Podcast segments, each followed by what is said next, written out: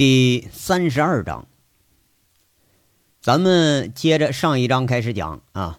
到了现在呢，这狼山村的故事是越来越多啊，越发展还就越离奇。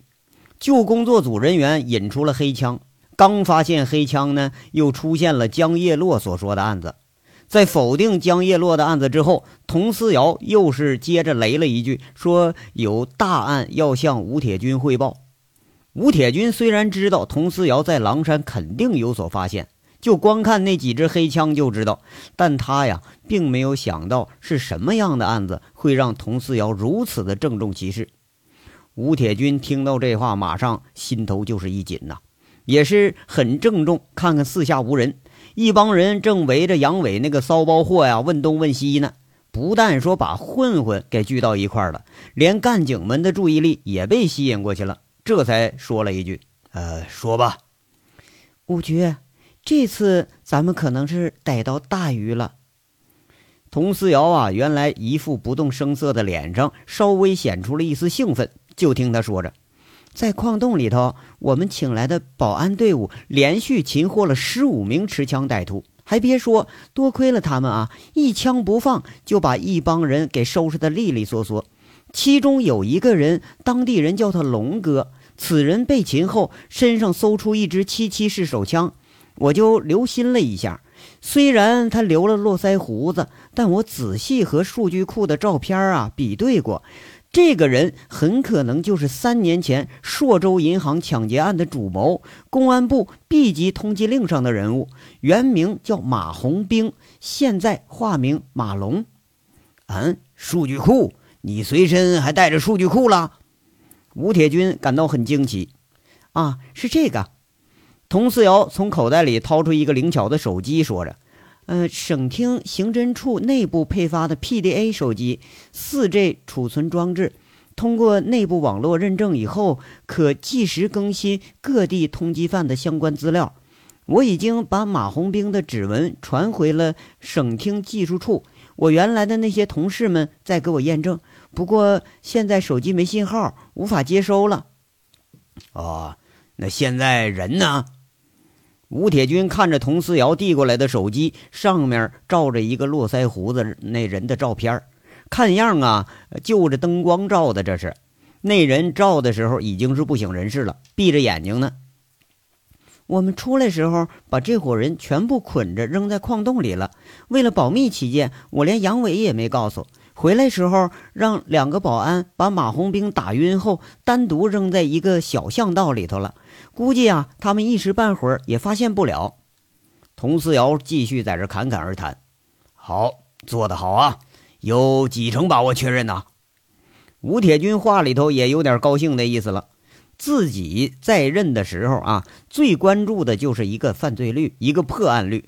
如果说呃有追踪到一个大案，那是最令人兴奋的事了，特别是令警察兴奋。我通过数据库的对比，基本可以确认脸型、纹身和胸前一处枪伤是逃跑时受的伤。现在只等着省厅技术处做一下指纹关键点的对比，不过我想应该和我判断的一致。佟思瑶这话说的时候，有让人不容置疑的那种自信。末了又补充一句：“五局啊，另一个情况就是狼山村的事儿不简单。光在矿洞，十五个人就有十二个持有管制武器，还有一支制式手枪。光从表象上来看，这里肯定是有一股黑势力。”啊，这个倒是看得出来。小童啊。刚才江记者的话你怎么看呢？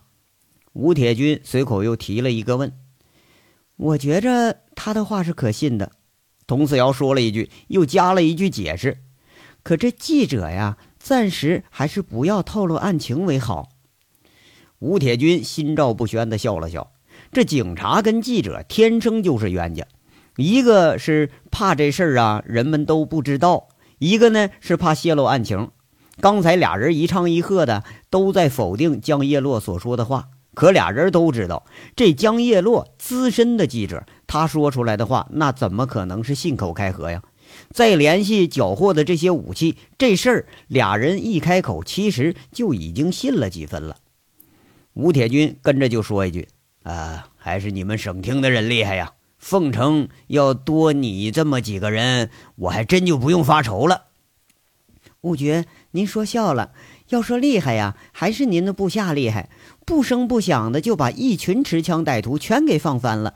咱们这儿刚才还担着心呢，您看这都一路牛气冲天就回来了。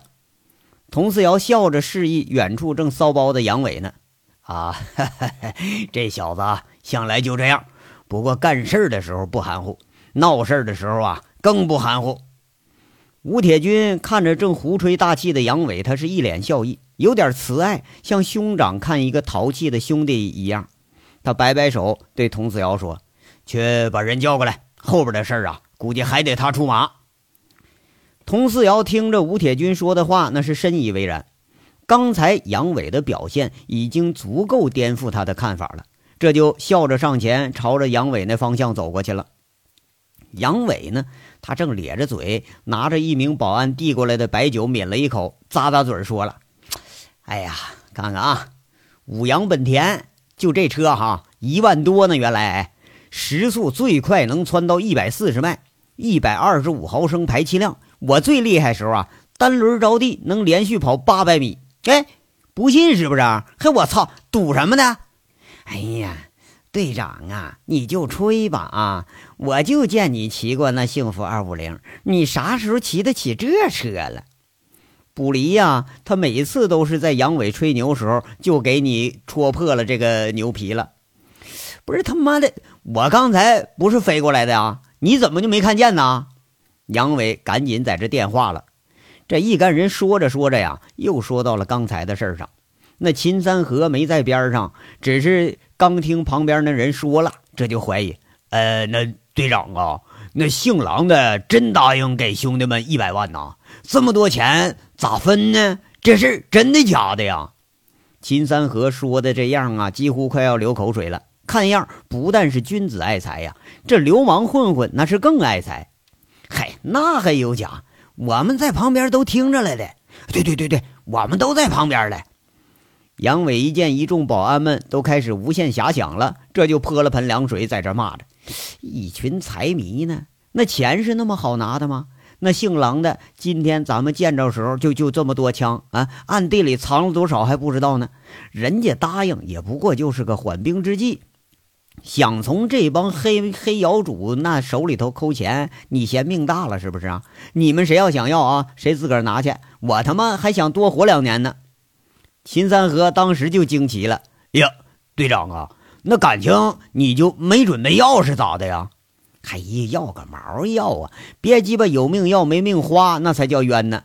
这凤城里头谁最黑呀？再黑也黑不过黑煤窑啊！又有钱又有势，黑白通吃，连警察都敢揍，你们谁敢呢？杨伟虎着脸在这问着。这一干保安一听都不说话了，连旁边站着的干警也都觉着杨伟这说的话呀，倒是有几分道理。黑煤窑子啊，它严格的说呢，在凤城来说，呃，有一个通称，开窑的都叫这个煤老板。这煤老板不仅在凤城啊，他在全省、在全国都非常有名气。就现在这时候啊，什么省城啊、北京啊、上海呀，什么呃宝岛啊，一些房地产商那有楼盘要开盘，这广告第一家就打到这儿来，哎。哪个地方的那个车市要开卖了，邀请函和广告照样是先到凤城。要是为啥呀？就这帮煤黑子啊，他们买楼买车根本不问价，而且有一个大家最喜欢特点，人家全付现金。就这事儿，网上早都那吵的是沸沸扬扬了。这卜离这会儿啊，一下子还没转过弯，奇怪的问：“哎，队长。”那干啥还巴巴的跟人家提什么条件呢？还装模作样的说是报复来了？嗨，卜离呀，你傻逼呀你呀！哎，你自个儿想想啊，你要说你是和警察来救工作组来了，人家好几百口子人泼了命往上一扑，哎，你就以咱们那两杆枪，能挡得住吗？啊，就他妈咱要是真能挡得住，你说我敢杀人呐？你要说是道上的。那这事他就有的谈了，懂了不？杨伟笑一笑，又是一副憧憬的表情，说一句：“想当年，老子倒是有个杀人和尚的称号，杀个把坏人吧，还不在话下。一干保安一看，根本没有奖金可拿呀，而是杨伟还在这虚张声势呢，大家都就都开始起哄了。那秦三河跟杨伟也是比较熟悉，就说：“哎，去去去，起什么哄？起哄啊！”然后他一转过脸来，又是装模作样说了：“咱们队长以前的那个杀人和尚，现在这是杀狗队长，知道不？八枪放翻八条狗，杀狗奉承都第一了。”这话明显带了点戏谑的味道，一干保安哈哈大笑。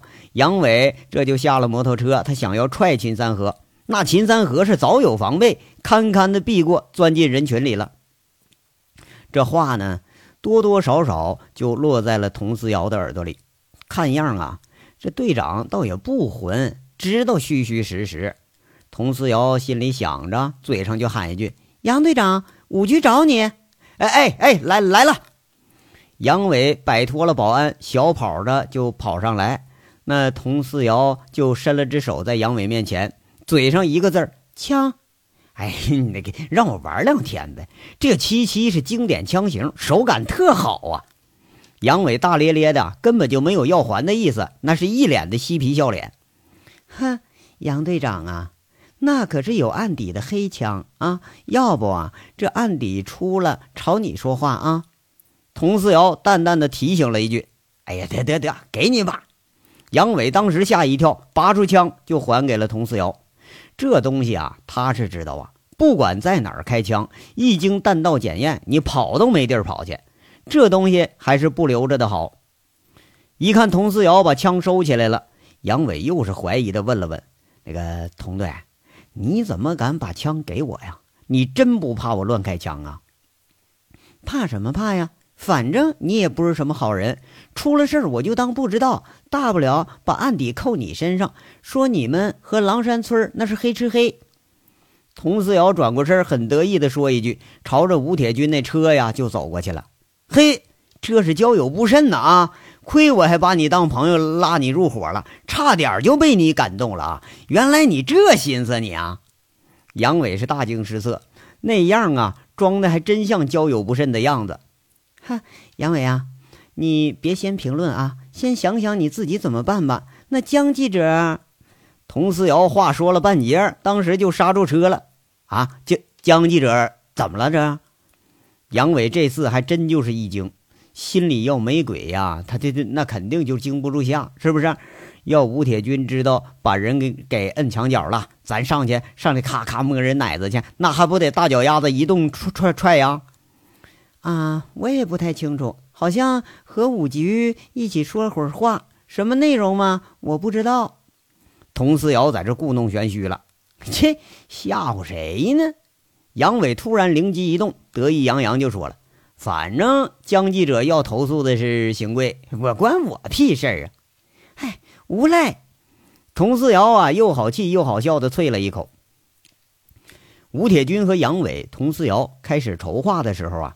这边的邢贵已经联系上了市武警中队的吴文渊政委，俩人通话时候，这吴政委随手一招呼，登车。这从各地集结到市里的九十五名武警队员，呼呼啦啦就上了三辆军车。吴文渊政委自己坐了辆越野车开路，四辆车呼啸着开出了军营，朝太行关的方向驶去。那辆载着中巴车返回工作人员呢？他们一路是昏昏欲睡，只有一个人还格外的清醒。要说这人是谁呢？就是从省台来的记者江叶落。一天之内，先是被不明身份的人在山顶给摁草丛里了。那时候他还以为碰上了那个传说中的强奸犯了啊！自己先是吓了一跳，不过很意外。这人居然自称是警察，还让自己报警。原本呐，他是不相信的，不过也由不得他不相信。那人随即朝着相反的方向跑，明显是引开追兵。这人应该是个好人。那跟着就是围攻，这丢了摄像机。张月荣呢，为了救自己，脑袋还被砸了一炭块。现在呀，是时昏时醒。这是他最歉疚的一个好人。后来又遇到了救援人员，让自己是欣喜若狂。那个看似有点霸气、有点聪明、更有点流氓的队长，当时把他挤在墙角往衣服里摸时候，还真就把他吓坏了，还真以为啊这货是趁机分非礼呢。不过后来发生的事儿让他是大吃一惊。这人虽然有点下三滥，这办法还真好用，三下五除二放翻了十几个歹徒。那一句话呀，看得过瘾呐，恨不得自己亲自上去了都。死刑贵啊！这次本姑娘跟你没完。江叶落看没人注意，自己摸摸自己胸口，有点羞恼了。被一个素不相识的人摁住了，摸了胸，那是真叫倒霉呀！更倒霉的是啊，被人家摸了，还没看清人家长什么样。要是帅点吧，这还说得过去。你说要长得像猪八戒他二哥，那可就亏大发了。这江叶落呀，想着想着，就不由自主地摸到了自己的胸口。不过一摸到胸口双峰中间一小块硬硬的东西，他还是情不自禁地笑了。那是什么东西呢？啊，大家别想偏了，不是肿瘤啊，是江叶落这次偷拍的东西。前面炸矿洞，后面开新口，歹徒围攻工作组，这可是爆炸性新闻呐！那当记者嘛，要随时应对可能出现的危险。江叶落是在最危险的时候，把那个袋仓里的袋子抢先拿出来，放手里给藏起来了。那个火柴盒大小的袋子给他带来的欣喜呀，嗯，把其他的不快全都给冲淡了。这要是上了省台了，那绝对是爆炸性的新闻呐！这要上了省报，上了头版头条，哎，江叶落有点兴奋，在这想着这次的事件。肯定要在他的记者生涯中写下浓墨重彩的一笔，不过还是有点遗憾，没能拍下警察在矿洞里头擒匪的过程，还有啊和村民对峙的那个场面，那肯定经典呐。不过呀，这江叶落正幻想的时候，又被一幕景象给惊住了。行进到了半路，居然看见一辆武警的越野车和三辆篷车开过去了。去势很急，正是朝自己来的方向。太行关，这江叶落心里啊，当时就是一紧。难道那边还会有什么事儿吗？这江叶落在法制频道干了两年了，基本上等于和各地的警察打了两年的交道。动用武警的案子，那肯定不是个小案子。这心头又是一阵狂喜呀！看样啊，又有的可拍了。再一看咱身边这个摄录器材什么都没有了，不过这难不住江叶落。他一掏手机一看，嘿，有信号了。一拨电话，那边就传来了关切的声音：“哎呀，叶子，怎么样了？没事吧？”“啊，张叔叔，我没事好着呢。叔啊，我得跟你那儿走个后门。”“啊，不会吧？这话说倒过来了吧？这话得我跟你说呀。”那边那个声音呢，就笑了。呀，讨厌！不要给人家打官腔啊，人家说正事儿呢。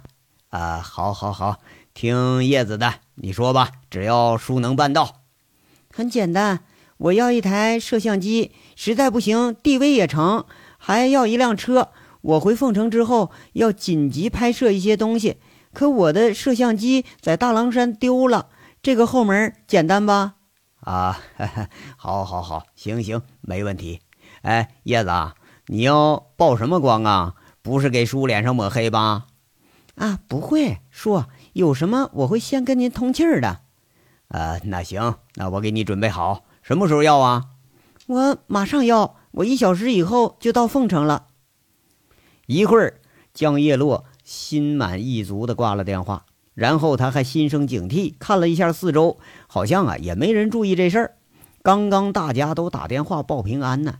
其实，就算有人注意，估计也猜不到这江叶落嘴里的张叔就是凤城市现任的副市长张文革。江叶落这边他是高兴了，杨伟这边他可就不高兴了。吴铁军和佟四瑶大致一商议，又定了个方案，要趁热打铁，一举把扔在矿洞里的那些嫌疑犯都给抓回来。当然了，还得彻查非法拘禁矿工这事儿的真假。这人要在公安眼里啊，那可比江记者还重要。而且如果这事儿是真的的话啊，这种危险人物绝对是不能留在社会上的。三年前轰动全省的朔州银行抢劫案，两名储蓄员被打死，三名保安两死一伤，五名嫌疑犯四名落网。这最后一个马红兵是犯罪团伙中的二号人物，这人在警察的眼里是非要除之而后快的。当然了，抓活的也更好。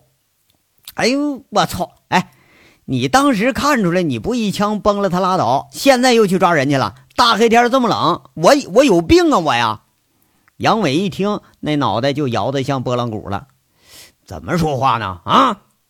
吴铁军一听杨伟把这话里头又带上把了，那大嘴巴子就扇上去了。奥迪车里他躲也没地儿躲呀，一低头却被扇在脑袋上。杨伟这一脸的苦相啊，却也不敢还手啊，就在那求告似的说：“五哥，等天亮再进去呗。啊，他们不懂，你还不懂啊？”这村里这群狼崽子，个个揣着五连发，还有制式武器，偷袭，万一给人家一家伙给干上了，那是得出人命啊！我这几年我都不拿枪了，刚才看着这群人拎着家伙，我都发怵。那你不也是把他们给收拾了吗？佟思瑶又鼓励一句：“要说这几天前呐，他是恨不得摁住造谣的杨伟是一顿揍啊。不过经历一次这个事儿。”他第一个想到的就是让杨伟同去。真正和这些训练有素的特种兵比起来，警察这抓人的本事啊，只能就算是个业余水平。哎呀，这侥幸侥幸啊！哎，我说童美女，你傻呀？刚才干人家那是措手不及，现在肯定有防备了。我估摸着人家已经都进矿洞找人去了。要去你去啊，你少拽着我。杨伟是一副油盐不进的样子。哎呀，要干就再干个措手不及！现在那群人肯定想不到咱们会第二次进同一个地方，而且呀，前后山的通信中断，双方现在肯定还来不及联系。我想啊，他们的武装不容易这么快组织起来，顶多再有十几支五连发也了不得了。我说魏国呀，你现在怎么越活胆越小呢？我都懒得跟你说啊，我去成了吧？那个四瑶啊，咱们走。吴铁军二话不说扔了帽子，不过他可是没挪身。五爵，你这佟四瑶也给吓一跳，让一个处级领导冲锋陷阵去，这事传出去，那可就成笑话了。啊，得得得得得，我我去啊，我去啊！杨伟这回是真被逼到份上了，他宁愿自己冒险，你总不能真把吴铁军送到险地吧？况且吴铁军现在早已经是当了好几年的官了，那小肚子都鼓起来了，要能干了这事儿，那才见鬼呢。那好啊，你说的啊，去准备去吧。吴铁军这脸上笑意是更浓了，自己带出来的兵啊，自己最了解，一激一僵，哎，杨伟这性格那肯定就受不了。你别说是他，估计就是那一帮混混，哎，他都不愿意让他们去涉险去。去去是去呀，但得有条件啊。杨伟抽着空啊，又提条件了。呃，说吧，一律同意。嘿，你说的啊。第一呢，这次要选几个人，人不能多。佟思瑶从刑警里头选一部分，要经验丰富的，最好是开枪杀过人的。我从原老兵队伍里挑几个人，宁缺毋滥，别到时候拖后腿啊。保安们可都不能上场了。这群货，你让他闹事儿行，你遇着正常啊，怕出事儿。呃，行，你指挥吧。哎哎，不是啊，那要是真伤了人了咋办呢？你可不能找我后账啊。杨伟这句话说的呀，引得佟四瑶又笑了一声。哎呀，误伤算警察的过失，你的身份保密。吴铁军又是大包大揽了。杨伟还是不放心，又问：那那我要是被伤了呢？不是，你这你烦不烦呢？你啊啊，伤了医疗费报销，死了我给你申请烈士，这总行了吧？吴铁军这话又引得佟思瑶一阵轻笑。这俩人气势是截然不同，却有一个共同点：说到涉险呐，就如同家常便饭，还带着斗嘴的意思呢。嘿，我操！我就知道你是巴不得我死呢，就冲你这话哈，我还非得就活着回来。最后一条啊，我回来我跟你算账。咱们保安队出勤按人头算啊，一人五百，知道吧？我这一共是一百二十多个人，算五万块钱啊！明儿我朝你要钱去，你别你别糊弄我。杨伟啊是一脸正色，开始算算小账了。这小子穷疯了，这是啊！连公安局长也敢讹。行，答应你了，大不了吧，我明儿我不要这个老脸了，去给你拉生意，这总行了吧？吴铁军哈哈大笑，脸上的忧色瞬间被杨伟逗笑的呀，呃，什么都不剩了。哎呀，嘿，这还差不多。杨伟一抹鼻子，总算这是捞点好处回来了啊！自个儿就开门下车，一挥手，却是叫佟思瑶：“哎，美女啊，还愣着干什么呢？下来，下来，来，今天呢，让你看看雪豹兵王是怎么抓人的，你学着点啊！”这话是有点吹牛，哎，有点戏谑，却让佟思瑶一点都不见怪，而且佟思瑶也根本就没怀疑这话里的水分，他一脸笑意就下了车了。黑暗里头。两只热切的眸子看着杨伟，好像试图从杨伟身上看出点什么来，不过什么也没看到。只听到杨伟那破锣嗓子又是一嗓子开喊：“紧急集合！都他妈别喝了！车上的都他妈给我滚下来！集合集合了！”那群在车上车下聊天打屁喝酒等着回家的混混保安们一听，那就跟羊群里见了狼一样，马上撒着欢似的往杨伟这边开始跑。这一章到这儿就说完了，下章稍后接着说。感谢大家的收听。